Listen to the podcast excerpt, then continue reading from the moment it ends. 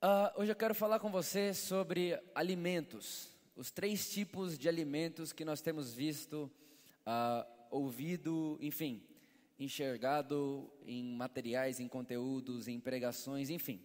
Né? São alguns tipos de alimentos e algumas, é, é, é, algumas mensagens que geram alimento para nós, né? que ouvimos as mensagens. Eu queria falar um pouco com você sobre essa diversidade, diversidade, na verdade, de alimentos que nós temos visto dentro da igreja, né, não só a igreja evangélica, mas enfim, a igreja como um todo. Feche seus olhos comigo, vamos orar. Espírito Santo, muito obrigado. Muito obrigado porque nós precisamos só de você e nós temos você, então não precisamos de nada. Não há nada que já não tenhamos. Não tem como mais pedir depois de ver a herança que temos em Cristo Jesus.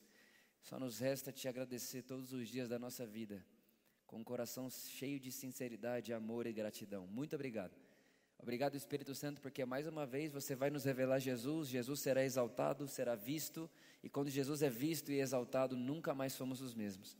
Enfermos são curados, perdidos são salvos, os tristes saem encorajados, e a verdade da boa notícia de Deus para o mundo é mais uma vez anunciada. Muito obrigado, Espírito Santo. Nós já te agradecemos antecipadamente porque sabemos que o Senhor é melhor do que a gente imagina e vai fazer mais do que a gente poderia sonhar, pensar ou pedir. Te agradecemos. Amém, amém e amém. Irmãos, todo mundo aqui já ouviu a expressão que você é o que você come. Sim ou não? Né? Não sei se chegou para você uma foto, mas chegou para mim uma foto essa semana. Tinham dois homens, um de frente para o outro e dentro da barriga de um tinha legumes e tal, aquele negócio todo, né? E na barriga do outro tinha lá o, o monte de, de lanche, fast food, enfim, aquelas coisas bem tradicionais que a gente está acostumado a ver.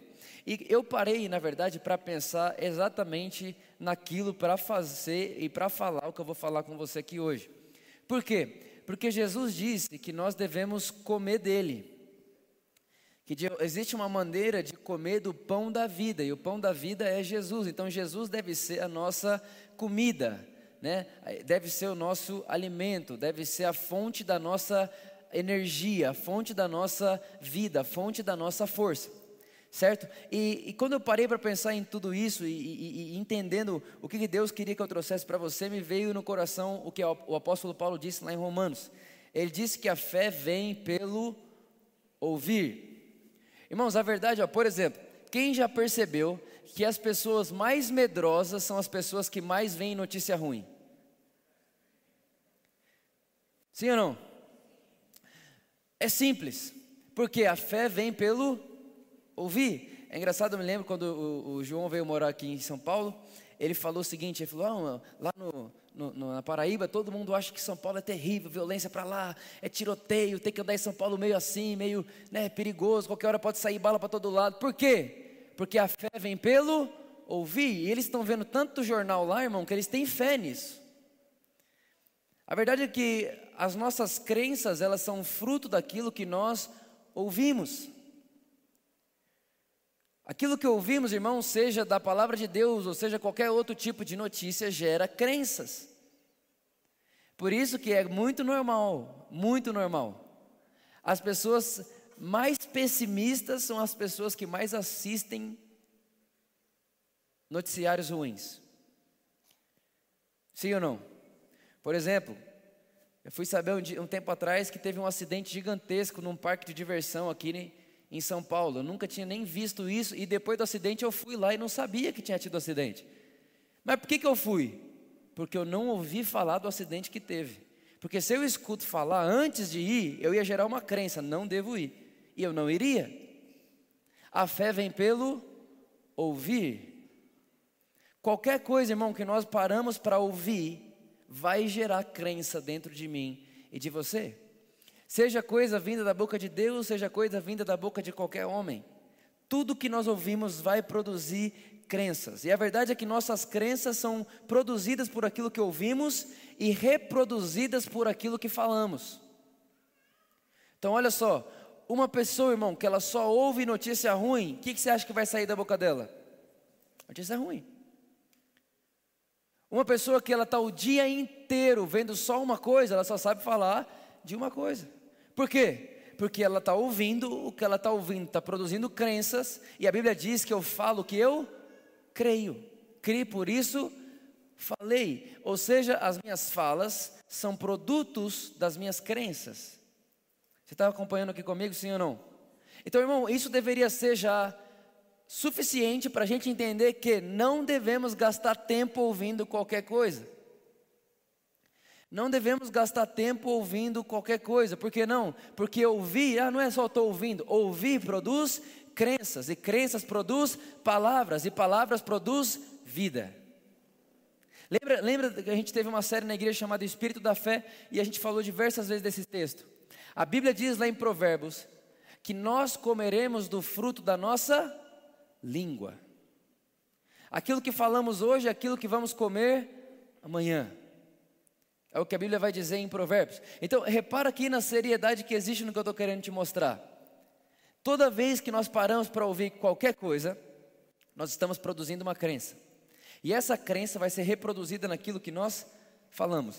Automaticamente vai ser reproduzido naquilo que nós experimentaremos. Está comigo aí, sim ou não? Ou seja, irmãos, por isso que aqui hoje à noite, o que eu quero falar com você é: aprenda a ouvir o que deve ser escutado e aprenda a deixar para lá o que deve ser deixado para lá. Amém. E isso, irmãos, em qualquer área da nossa vida. Tem coisa que deve, quando alguém está falando, você tem que ficar ouvindo assim, ó, blá, blá, blá, blá, blá, blá, blá, blá, blá, blá, blá, blá, blá. Você não canta um funk, irmão.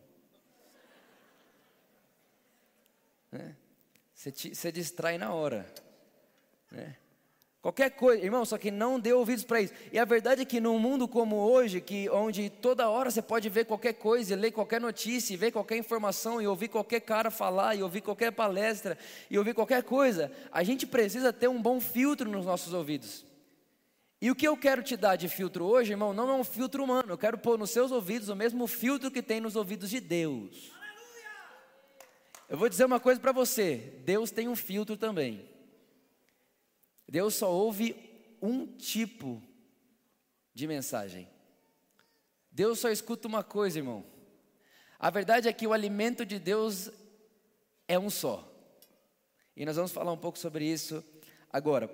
Eu parei para pensar então em que tipo de alimentos que nós temos visto, enfim, em todas essas plataformas e não só na igreja, mas no noticiário e tudo isso. E a verdade é que Existem três, e qualquer outro que você falar vai se encaixar em um desses três. O primeiro deles é o pecado.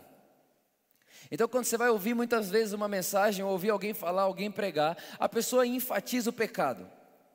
O importante para ela é a pessoa ouvir a mensagem dela e sair da mensagem dela disposta a não pecar. Ou seja, o sucesso do palestrante ou do pregador ou do pastor, enfim, é a pessoa sair da palestra, da celebração, do culto, chama lá como quiser, e não pecar. Se a pessoa sair para se esforçar contra o pecado, ele sente que seu trabalho foi feito. Então o que, que ele faz? Ele vai gerar um monte de condenação nas pessoas. Para quê? Para que através da condenação ele gere um temor e o temor gere santidade. De verdade, vamos ser sinceros, quem já passou por isso uma vez na vida, levanta a mão. Só todo mundo quase. Qual que é a grande questão? É uma mensagem pautada em medo. É uma, é uma mensagem pautada na seguinte questão: olha, sem santidade, ninguém verá o Senhor. Aí você pensa o quê? Peraí. Sem santidade ninguém verá o Senhor. Então eu preciso ser santo para que Jesus volte e eu não fique. Eu preciso de alguma forma não é, exercer esse padrão de santidade, porque eu quero ver o Senhor. Então, repara, é uma mensagem que vai gerar em mim e você tarefas. É uma mensagem que vai gerar em mim e você uh, um desejo por não pecar. Ou seja, fala comigo assim, ó, santidade conquistada. Irmão, deixa eu te contar, essa santidade não existe. Não existe santidade conquistada. Não existe, nunca vai existir, irmão. Santidade não se conquista. Santidade é um fruto de justiça. E justiça não é conquista, justiça é presente. A Bíblia diz que nós recebemos a imensa provisão da graça e a dádiva dom, presente da justiça. Repara, nós recebemos e não conquistamos. Irmão, vou falar uma coisa aqui, você vai pirar talvez. Tudo que é força, tudo, tudo, quanto? Que é esforço do seu suor, do seu trabalho, que você conquistou, irmão, foi você que ganhou.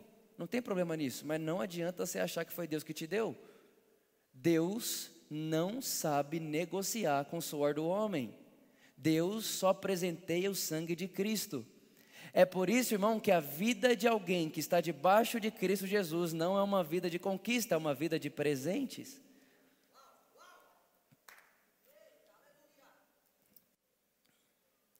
Deus não, tem, Deus não negocia com o suor do homem. Deus não faz barganhas com o suor do homem. Deus, Deus, não, Deus não fala assim, ó, se você faz, eu faço, né, se você obedece, eu te dou. A, a verdade, olha que legal, irmão. Eu fui, eu fui, eu fui almoçar com, com, com um amigo agora, essa semana, e no restaurante ele começou a pregar o evangelho para o garçom. E ele perguntou assim para o garçom: O garçom, oh, se, se, você conhece Jesus? Conheço, sou conhecedor da verdade. Presta atenção, aconteceu agora. Hoje é quarta? Terça. Ontem. Foi ontem. Né? Aí ele falou assim pro garçom: Alguém já te falou que Jesus te ama hoje? Ele falou: Não, então eu estou te falando, Jesus te ama. Ele, eu sei. Aí ele fez assim: ó, Eu sou conhecedor da verdade. Aí ele falou assim: É mesmo? É, então, e se cair uma bomba aqui agora, você vai para onde? Aí ele falou assim: Infelizmente não ia para o céu. Calma, vai piorar, irmão. Aí ele: Mas por que, você não vai para o céu? Você acabou de falar que é conhecedor da verdade? Ele: Então, por ser conhecedor e não praticante da verdade, se eu morrer agora, eu vou para o inferno. Bom, ele falou isso na minha frente, a vontade que dá é virar a mesa. Né? E falar, onde foi que você aprendeu? Me leva lá, deixa eu ver quem foi que te contou. Né? E aí foi o mais legal. Aí esse meu amigo olhou para ele e falou assim, então peraí. Se você chegasse diante de Deus agora, e Deus perguntasse para você, por que, que eu devo deixar você entrar ou não entrar no céu? Qual seria a sua resposta? Aí ele falou: É Deus, hoje você não ia poder deixar eu entrar porque você sabe o que eu estou fazendo. Ou seja, irmãos, na cabeça dele, existe a possibilidade de alguém chegar diante de Deus, Deus olhar para essa pessoa e falar assim: Por que, que você acha que você deve entrar? E a pessoa falar: Porque eu te obedeço. Na cabeça dele existe essa possibilidade, porque ele está dizendo que não ia entrar porque não obedece. Só que, irmãos, ninguém, ninguém, nenhum ser humano na terra, por mais moralmente correto que seja, pode chegar diante de Deus e falar: Deus, eu preciso entrar. Eu preciso não, eu tenho direito de entrar porque eu obedeci. A verdade, irmãos, é que só existe uma, uma resposta certa para essa pergunta. É Deus olhar e falar: por que, que você deve entrar? E você vai dizer: porque eu creio em Jesus.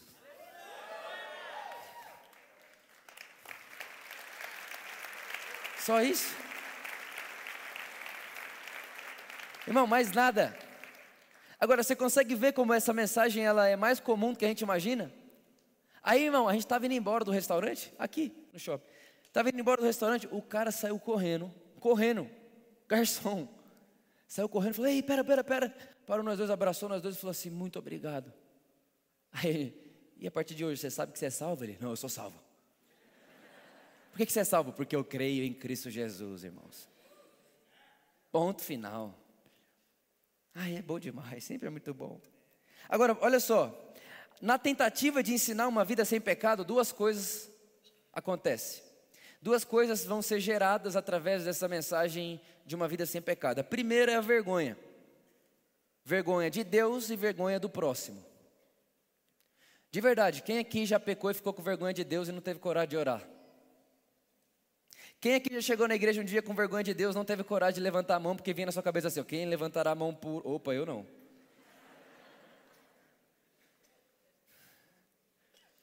Verdade ou não, irmãos?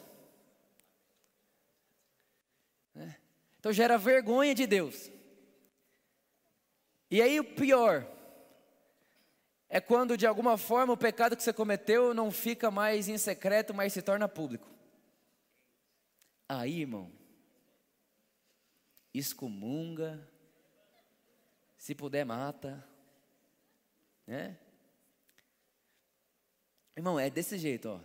Tem muito lugar que é assim. Se a pessoa não veio três domingo, ou a pessoa vem três domingo, não vem no da ceia, está em pecado. Não, ela não veio no da ceia. Sabe por que ela não veio? Olha aqui, deixa eu te contar, vou te contar. Sabe fulano de tal? Sabe por que ele não veio no da ceia? Porque certeza, está em pecado. Aí para ninguém ver ele e não pegar a ceia, ele não veio. Né? Então repara que nessa mensagem de uma vida sem pecado, a gente gera vergonha de Deus. Ou seja, essa, irmão, nenhum ouvinte desse tipo de mensagem tem coragem de pecar e olhar para Deus e falar: não mudou nada. Não tem coragem. Por quê? Porque ele achava que estava de pé diante de Deus porque não tinha cometido o que acaba de cometer. Não tem como, impossível, vergonha. Essa mensagem produz vergonha. A segunda coisa que essa mensagem pro, produz, condenação. Irmãos, condenação de verdade. Condenação. E pensa numa coisa ruim é se sentir condenado. O pior é quando o seu pecado não é descoberto, ninguém sabe, mas você sabe. Já falei para vocês, irmãos, quando eu tocava bateria na igreja, e aí eu lembro, na, na, na semana eu tinha ido muito mal. Eu falei, nossa, essa semana foi. Eu só comi de pecado.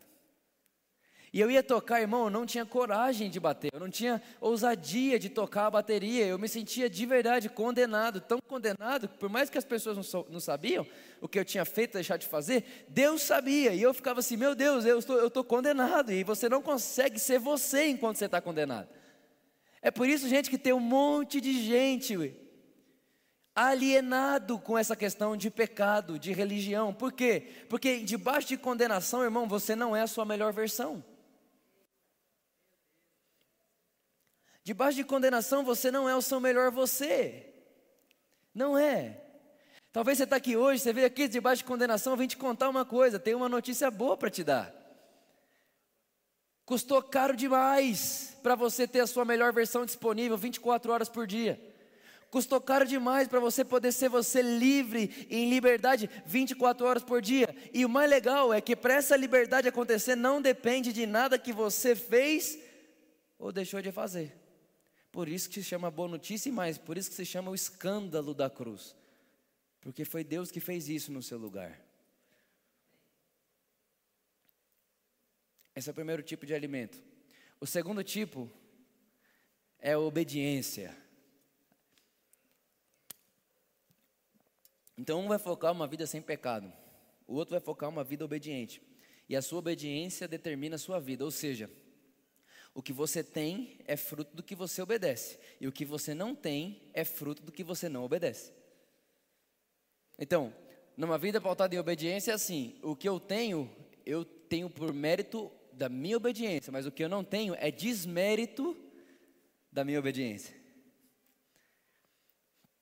É o que nós acabamos de falar. Monte de coisas que a gente foi inserindo dentro da nossa vida cotidiana que é, os, é, é, o que a gente chama de princípios. Né? Então, são os princípios. Se eu obedeço, eu tenho. Se eu obedeci, eu posso ter, eu mereço ter. Contrapartida, se eu não tenho, é porque eu não obedeci.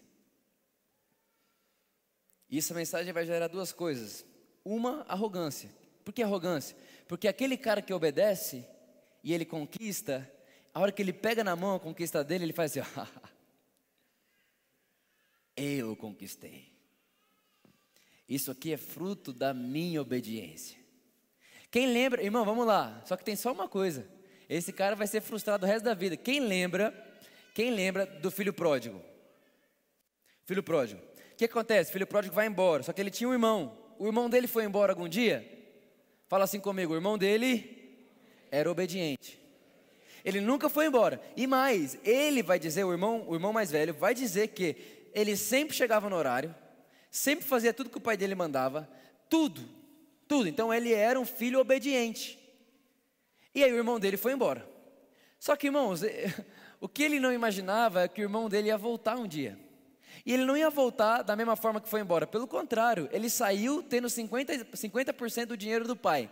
Ele foi, gastou tudo com um monte de sacanagem e voltou para casa sem nada. E você conhece a história, quando ele voltou para casa, ele pensou o seguinte: eu vou pedir para meu pai só um lugar para trabalhar.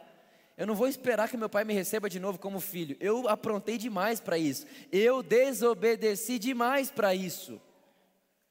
E Jesus contando a história, irmão, ela chega a ser assustadora, por quê? Porque a Bíblia vai dizer, Jesus contando, que o pai, ele não só estava esperando o filho chegar, como ele já tinha de uma certa forma na cabeça dele a ideia do que ele iria fazer. Na hora que o pai vê o filho e o filho está vendo, ele corre na direção do filho. E quando ele corre na direção do filho, que acabou de gastar tudo que ele tinha recebido do pai por direito de herança, e irmão, de verdade, todo mundo aqui vai concordar comigo que ele merecia um baita de um castigo. Ele merecia castigo, ele, não mere, ele merecia disciplina. Ele, irmão, no mínimo uma surra. Só que o que o pai faz é completamente ao contrário. Ele não deixa nem o menino pedir perdão, irmão. O menino não consegue pedir desculpa, porque quando o pai sai correndo, o menino vai falar, o pai abraça ele e fala: não quero ouvir. Você não precisa pedir perdão para te perdoar, você é meu filho.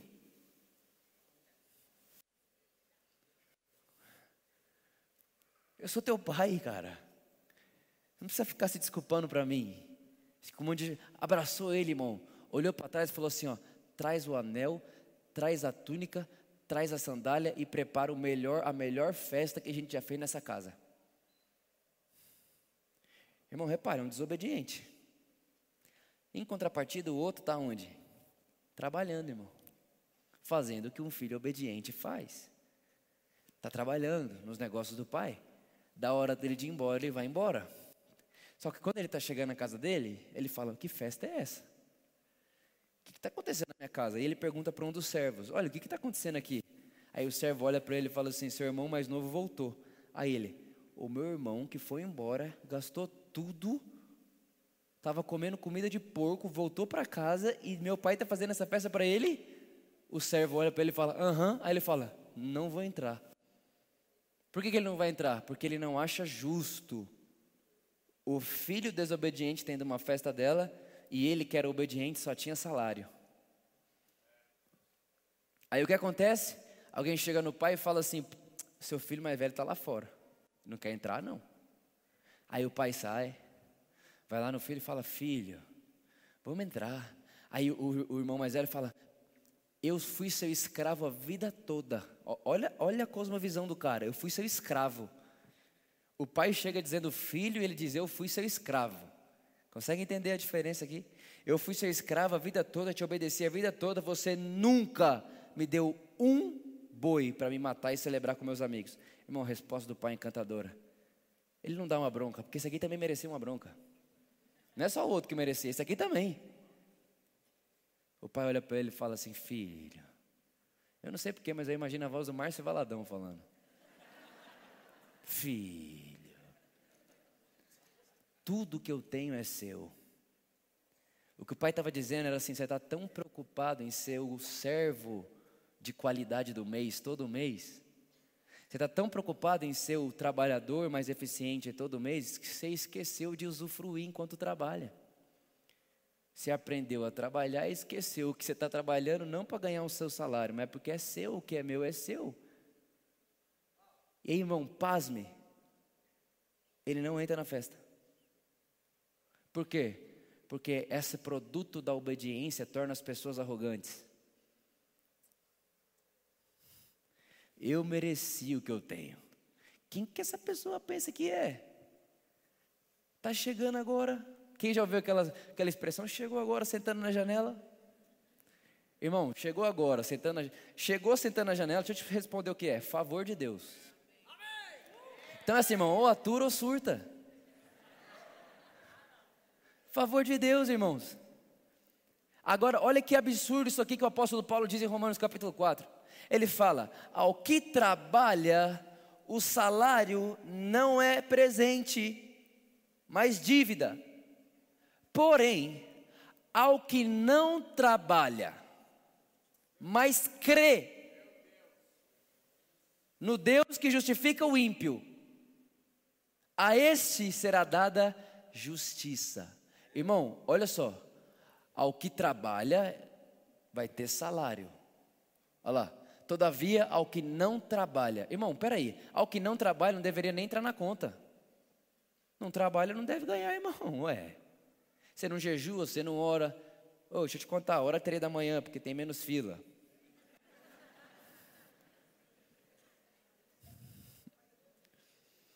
Esses dias, meu Deus, eu amo, eu amo responder umas pessoas. A pessoa veio assim e falou assim: Vitor, você também ora de madrugada? Eu falei, irmã, sou casado.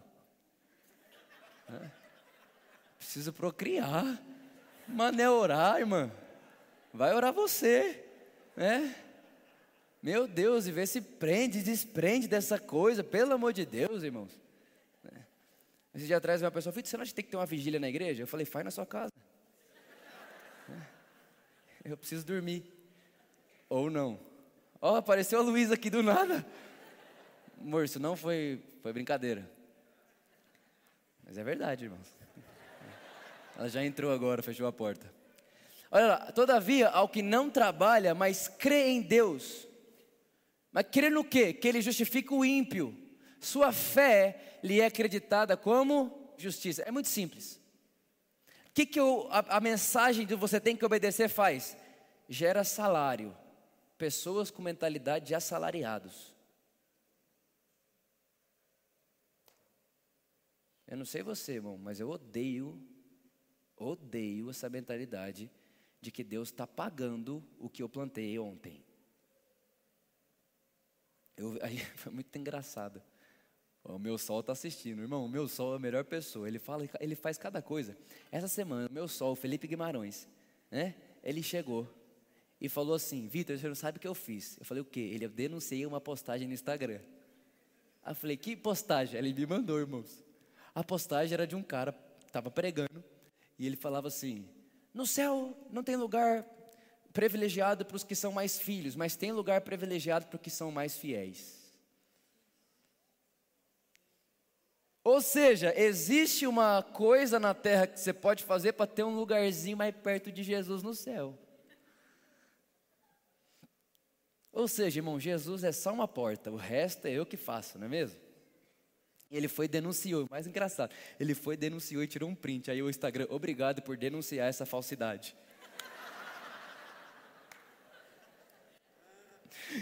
Eu falei, mano, se chegar pro cara que você denunciou. Aleluia. É. Quem está entendendo o que eu estou falando aqui? Então a primeira coisa, irmão, que gera é arrogância. E a segunda é decepção. O cara que obedece, ó, ó, bem aqui, ó, bem entre aspas, porque o apóstolo Paulo diz que fundamentado nessa mentalidade de obediência, por fora você pode ser durão, mas por dentro você sabe que o bem que você quer fazer você não faz e o mal que você não quer é esse que você faz. Né? Mas por fora você pode ser o bonitão da jogada. Mas por dentro você sabe que não é. Né? Então, primeiro vai gerar arrogância. E o segundo, decepção. Decepção para quem? Para o cara que não consegue. Pô, eu não consigo fazer. Irmãos, já teve gente que veio perguntar para mim, de verdade mesmo, de verdade, real. Vitor, eu preciso comprar remédio para o meu filho, mas se eu comprar não vai me sobrar para dar na igreja, o que, que eu faço? Irmão, você pensa numa ideia alucinante que não está dentro da cabeça dessa pessoa, para ela acreditar que existe a possibilidade dela deixar o filho dela sem. Entende? É uma mentalidade de decepção. Imagina a decepção dessa mulher. Ela, ainda bem que ela perguntou para mim, porque aí eu pude pregar para ela. Falou: Olha, meu Deus, não, não. A casa do tesouro é seu filho. Investe sua vida nele. Faz o que você tiver que fazer por ele. Ele é alvo do seu amor. Ele, Deus deu ele para você cuidar dele como Deus cuida de você, né? Mas porque vai gerando gente decepcionada, porque não consegue obedecer o padrão da religião, o padrão do que está ouvindo. Então eu já contei para vocês, irmãos, eu orava oito horas por dia e a gente acha bonito, eu achava péssimo. Porque quando eu orava as oito horas por dia, eu achava que ia me sentir um super-homem, mas eu me sentia péssimo, porque vinha um pensamento na cabeça, devia ter orado dez. E se você ora cinco, devia ter orado oito. Então é decepção o tempo inteiro. Por quê? Porque se você ora 8, alguém ora 10. Se alguém ora 10, alguém ora 12. Aí fala, eu oro 16. Aí, aí chega o anjo Gabriel e fala assim: Eu canto santo, santo, santo as eternidades. Ou seja, nunca é suficiente, irmão. Enquanto você está olhando para você, o que você faz, o que você pode fazer, o que você não pode, a sua obediência, o fruto da sua obediência, nunca é suficiente. Então, esse tipo de alimento vai gerar pessoas arrogantes ou pessoas decepcionadas. É o fariseu que tem coragem de, olhar lá no meio da sinagoga, que Jesus diz, olhar para o publicano e falar assim: Deus, graças a Deus que eu não sou como ele. Fica uma mensagem. Que mensagem esse cara está ouvindo? A da obediência. Que é assim, ó, se você pode olhar para Deus assim, com a sua obediência, aquele que está de cabeça baixa, que era o publicano, ele deve estar tá assim porque não tem o tanto de obediência que eu tenho. Então ele tem coragem de olhar para Deus e falar: Deus, obrigado, porque eu não sou como ele. E quantas pessoas não tem assim hoje no nosso meio, irmãos? Pessoas que conseguem, Deus, obrigado, porque como ele eu não sou. Só que a verdade, irmãos, que você nem tinha que ser como ele, todos nós somos, já somos como Jesus. Amém. Aleluia! Né? Quem está entendendo o que eu estou falando aqui? Mas graças a Deus pelo terceiro tipo de alimento, e sempre o melhor fica para o final, não é verdade? Que é o que? Jesus. Jesus. Irmãos, Jesus. Jesus, aquilo que exalta Jesus, é uma hiper, é uma mega valorização de Jesus. E a verdade, irmãos, aqui essa é a mensagem do Pai. A mensagem do Pai é Jesus. Você sabe aquela, aquele texto de João capítulo 1 que diz: E a palavra se fez carne? A palavra no original grego é a palavra logos. A palavra logos, um dos sentidos do, dessa palavra logos no grego é ideias. Ou seja, nós podemos dizer que em Cristo Jesus as ideias de Deus estão encarnadas. Ou seja, irmão, qual que é a pregação do Pai para a terra? Jesus. Só Jesus. Eu estava meditando ontem, ou antes de ontem, antes de ontem, segunda-feira, à noite eu fui pregar no hype, eu estava meditando de tarde. E, e, e, me deram um tema para falar no hype sobre alegria. E eu estava pensando nesse tema com Deus, e Deus falou comigo, Vitor, sabe por que, que a sua alegria pode ser infinita? Eu digo, por quê? Aí ele, porque a minha é infinita. E se a minha é infinita, a sua pode ser também, mas por quê? Ele falou assim: porque meu convite para você é que você coloque a sua alegria no mesmo lugar que eu coloquei a minha. Mas Deus, aonde você colocou a sua? Em Cristo, meu filho.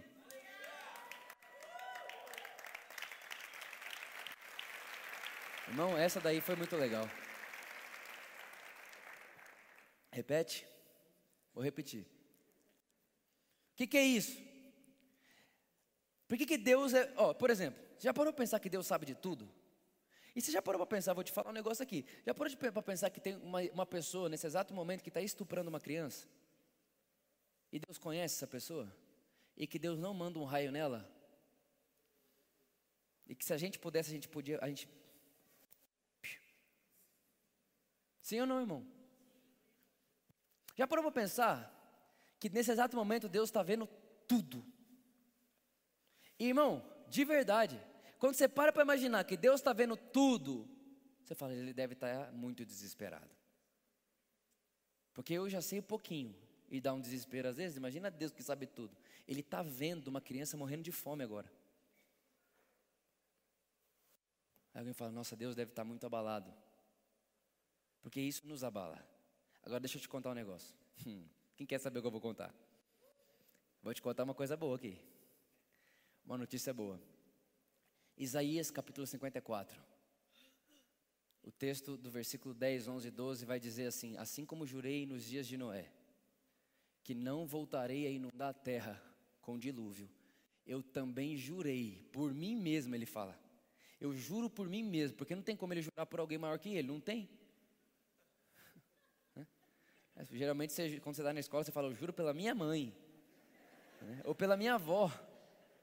E se for muito sério, aí você jura, sei lá, por Deus.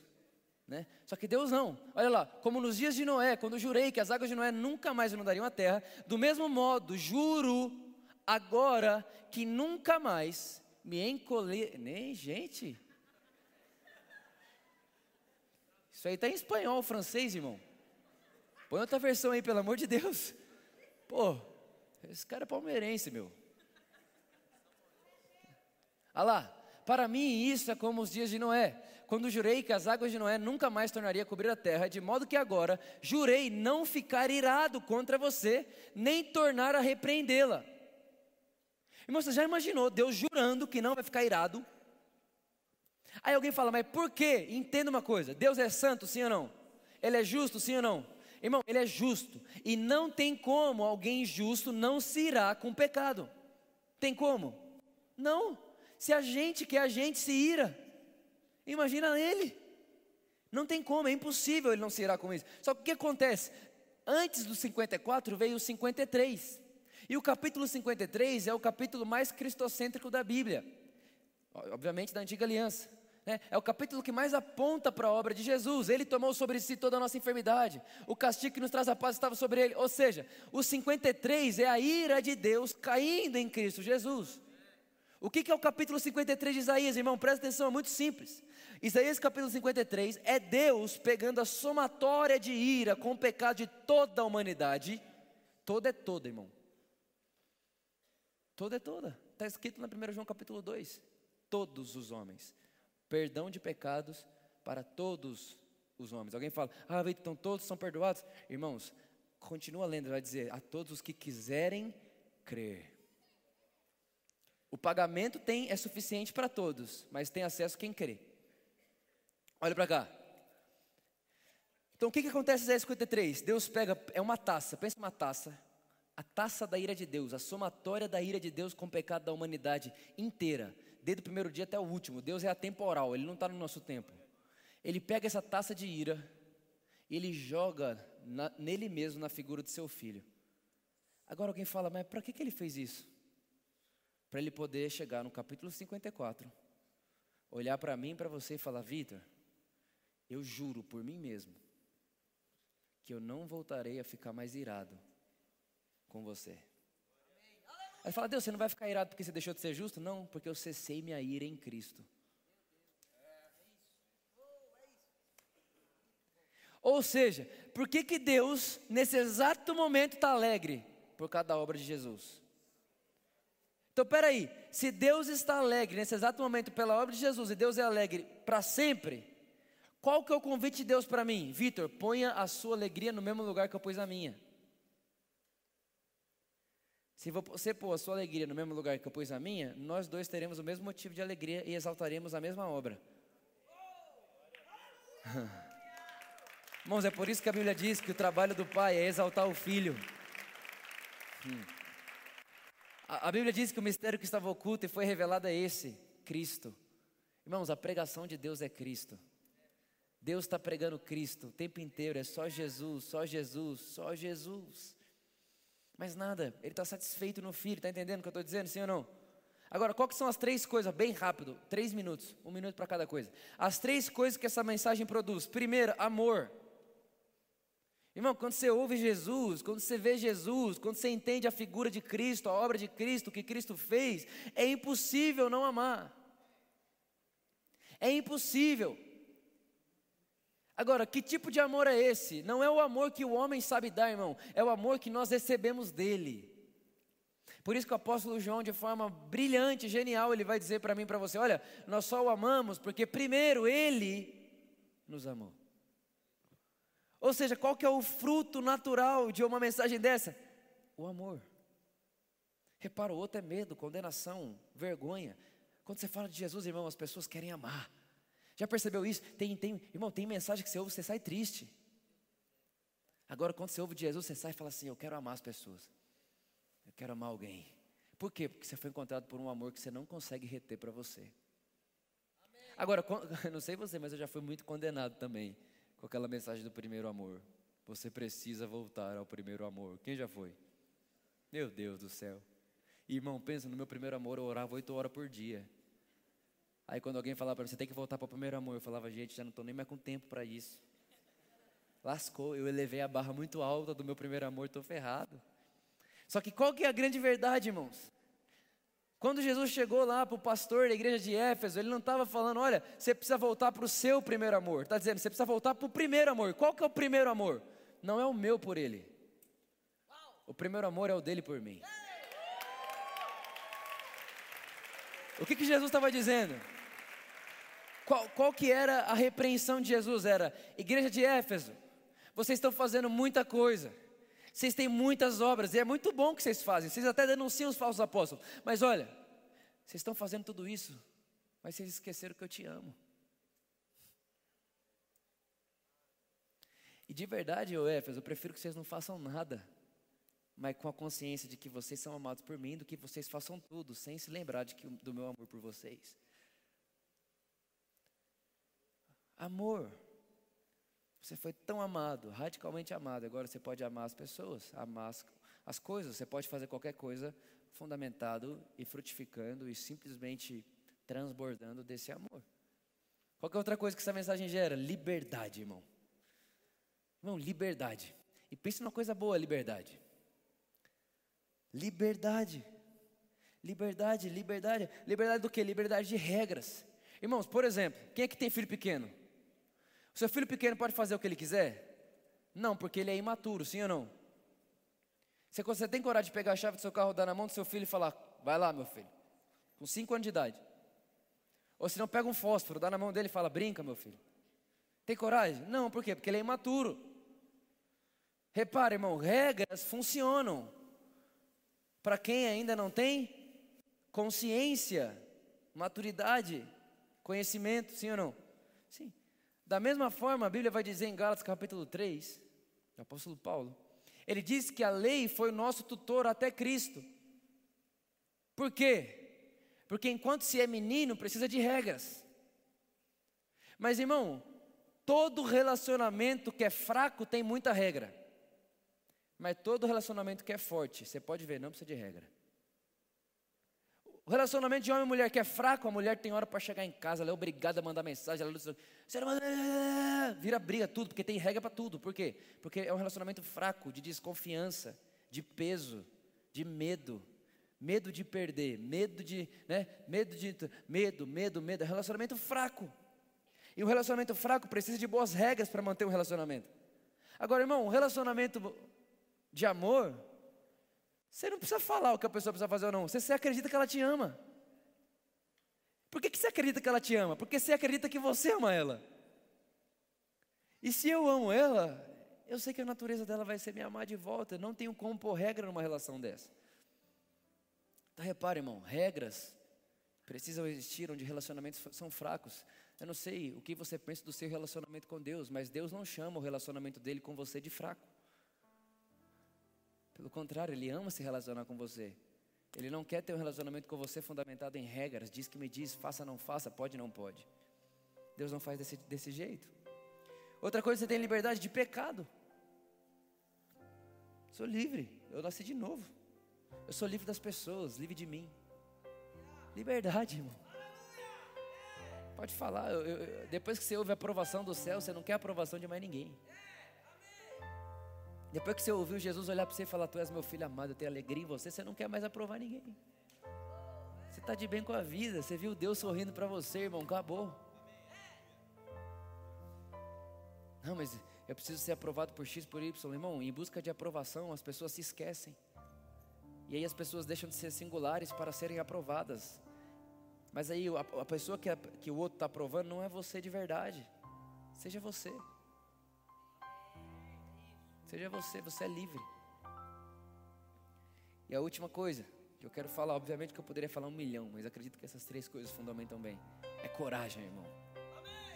Mas é coragem. É coragem com a vida. É coragem com Deus. É você. A Bíblia diz lá em Hebreus capítulo 10 que foi aberto um novo e vivo caminho para você e nós podemos nos apresentar com coragem. Tipo assim, eu não preciso chegar diante de Deus ou perto de Deus como quem, meu Deus, eu estou chegando perto do ser mais poderoso do universo, estou chegando perto do ser que pode me aniquilar com um raio, estou chegando perto de um Deus que pode me castigar num segundo, estou chegando perto de um Deus que se ele estralar o dedo eu morro, pior que o homem de ferro lá no negócio. Um monte de pensamento, pessoas pensam um milhão de coisas sobre Deus. Não, não, não, não.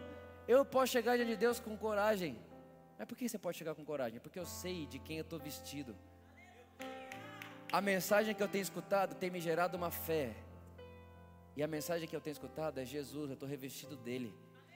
A minha identidade é não eu não sou mais um com Cristo, eu estou em Cristo Jesus.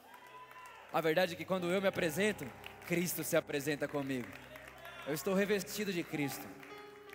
Coragem te dá identidade, eu sei o que eu sou. Eu sei o que eu posso e nada é impossível para mim. Entendeu? Você ouve Jesus, irmão, você fica corajoso. Você fica com vontade de viver. É. Você, fica, você fica, meu Deus, eu quero viver, eu estou livre, liberdade, liberdade, liberdade.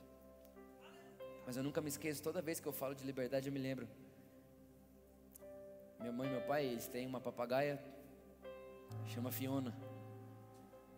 E ela, eu lembro uma vez que a gente tava, eu estava passando na sala de casa, e aí eu olhei para a varanda, ela estava na varanda e eu vi que ela estava em cima da gaiola solta. E não era para ela estar tá solta, a gente nem sabia que, ela conseguia abrir aquela gaiola. Então a gente pôs ela lá na varanda para ela tomar um sol, tá, um ventinho. Né? Ela conseguiu abrir o cadeado da gaiola, saiu, ficou em cima, irmão. Só que tem uma coisa, na frente da, da, da, da varanda dos meus pais tem um mato. Irmão, de verdade, papagaio nasceu para gaiola ou para o mato? Para o mato. Então repara, ela saiu ali, ó, foi para cima da gaiola. Do lado dela estava o habitat natural dela, irmão. Mas ela não voou. A gente, meu Deus, vai voar. Vai voar, vai voar. Foi chegando perto. Irmão, quando a gente chegou perto do meu pai, obviamente, porque eu não tenho coragem de pôr a mão nela, tenho amor aos meus dedos. Né? A impressão que dava era que ela nem pensou em pular. Ela nem pensou em voar. Ela nem pensou, ah, vou para lá. Não, nem. A gente estava preocupado à toa. O que, que isso simboliza, irmãos? A Bíblia diz que Cristo já te libertou. Ou seja, não tem mais cadeado nessa gaiola. Só que ao mesmo tempo, infelizmente, a religião, ela não tem poder de te prender de novo, porque quem te soltou foi Jesus. Mas sabe o que ela faz? A mesma coisa que a gente fez com a Fiona quando ela era nenê, corta as asas. Então, se você pode a asa de alguém, a pessoa não voa, mas não voa porque está presa, não voa porque não sabe que sabe voar. E eu vim te contar aqui nessa noite, irmãos. Deus te fez como Ele. Você tem tudo que Deus tem. Você foi feito à imagem de Deus. E mais, Ele já abriu essa gaiola. Você não precisa ficar em cima dela olhando a paisagem. Você está em cima da gaiola olhando assim: nossa, olha, parece que eu nasci para uma coisa dessa. Olha, eu nasci para uma alegria dessa. Você vê um monte de. Eu nasci para essa alegria, eu nasci para esse evangelho, eu nasci para isso. E você fica lá em cima da gaiola. Por que, que você não faz o seguinte? Pula e bate e rasa. Não, Vitor, mas cortaram minhas asas. Essa noite é dia de. É noite de você ver as asas voltarem a crescer. Essa noite você vai voar de novo. Nessa noite você vai acreditar de novo. Nessa noite você vai tomar coragem de novo. Por quê? Porque Jesus dá esse alimento para mim e para você, irmãos. Quando nós comemos de Jesus, bebemos de Jesus, irmão, tudo que a gente quer é voar. Voa, meu filho, voa, meu filho, voa, voa, voa, voa. E pode voar mais alto, porque o céu é o limite. Pode voar mais alto, porque você foi feito para voar mesmo. Deus te fez livre, Deus te fez com a imagem dele, com o perfume dele. Você tem a vida dele, você tem o coração dele, você tem a mente dele, voa mesmo. Sai dessa prisão, porque o cadeado já está aberto.